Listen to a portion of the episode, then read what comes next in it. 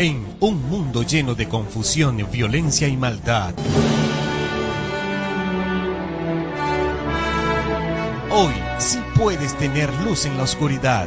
Aún sí hay esperanza. Por eso te invitamos a escuchar la antorcha profética, donde recibirás la única y verdadera profecía ante este tiempo final. Entérate de lo que realmente debes hacer para salir victorioso sobre Babilonia, la bestia, su imagen y su marca. La antorcha profética. Porque en este tiempo de oscuridad somos bendecidos al poseer la palabra profética más segura, la antorcha que alumbra el lugar oscuro hasta que el día esclarezca y el lucero de la mañana salga en nuestros corazones. La antorcha profética conducido por John García. Hola, hola mis amigos y hermanos de nuestro canal Antorcha Profética en audio. Y hoy, feliz lunes 22 de abril del 2019. Y hemos vuelto nuevamente para compartir con ustedes otro devocional más sobre el libro de Gálatas y la explicación dada por el pastor Wagoner. Así que vamos a estudiar los devocionales de 1888. Pero antes, hagamos una pequeña oración para que seamos, sea Dios quien nos bendiga. Querido Padre que moras en el alto cielo, gracias por la oportunidad que nos das de estudiar y compartir tu palabra. Bendícenos en este día, sé tú con nosotros y ten misericordia de nuestras debilidades y pecados Límpianos, justifícanos, danos la victoria, danos la perfección de tu carácter en medio de nuestras vidas. Te lo pedimos en el nombre de Jesús. Amén. Muy bien, Gálatas capítulo 3, versículo 11 y 12 es lo que nos corresponde para el día de hoy. Dice, es claro que por la ley ninguno se justifica ante Dios, porque el justo vivirá por la fe. La ley no procede de fe, pues dice, el que hace estas cosas vivirá. Muy bien, para comenzar entonces, ¿quiénes son los justos? Cuando leemos la repetida declaración, el justo vivirá por la fe, es imprescindible que comprendamos claramente qué significa el término justo. Ser justificado por la fe es ser hecho justo por la fe. Toda injusticia es pecado, ¿verdad? Así lo dice 1 Juan 5, 17. Y otro texto dice, el pecado es transgresión de la ley. 1 Juan 3, 4. Por lo tanto, toda injusticia es transgresión de la ley. Y por supuesto, toda justicia, ¿qué es? Es obediencia a la ley. Vemos por lo tanto que el justo o recto es aquel que obedece la ley y ser justificado es ser hecho guardador de la ley. Ahora bien, ¿cómo llegamos a ser justos?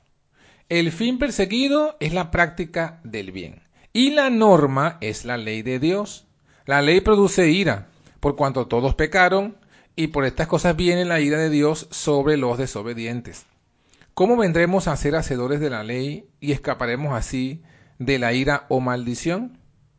La respuesta es, el justo vivirá por la fe. Por la fe, no por las obras. Venimos a ser hacedores de la ley. Con el corazón se cree para justicia, dice Romanos 10:10. 10. El que ningún hombre resulta justificado ante Dios por la ley es evidente. ¿Por qué? Porque el justo vivirá por la fe. Y si la justicia viniese por las obras, entonces no vendría la fe. Y si es por gracia, ya no es en base a las obras.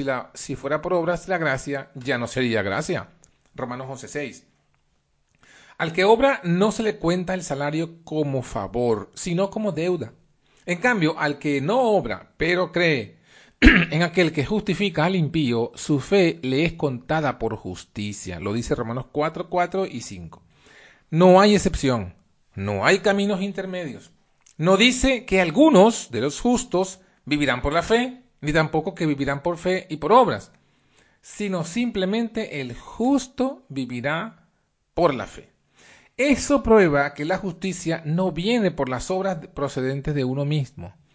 todos los justos son hechos justos y mantenidos en esa situación, solamente por fe. Eso es así debido a la sublime santidad de la ley, que está más allá del alcance del hombre. Solamente el poder divino puede cumplirla. Y así recibimos al Señor Jesús por la fe. Y Él vive la perfecta ley en nosotros. La ley no procede de la fe. Es a la ley escrita, sea en un libro o bien en tablas de piedra, a la que se refiere el texto. La ley dice simplemente, haz esto, no hagas aquello. El que hace estas cosas vive por ellas. La ley ofrece vida solamente bajo esa condición. Obras, solamente obras. Es lo que la ley acepta. Poco importa el origen de las mismas, con tal que estén presentes. Pero nadie ha cumplido los requerimientos de la ley, por lo tanto, no puede haber hacedores de la ley.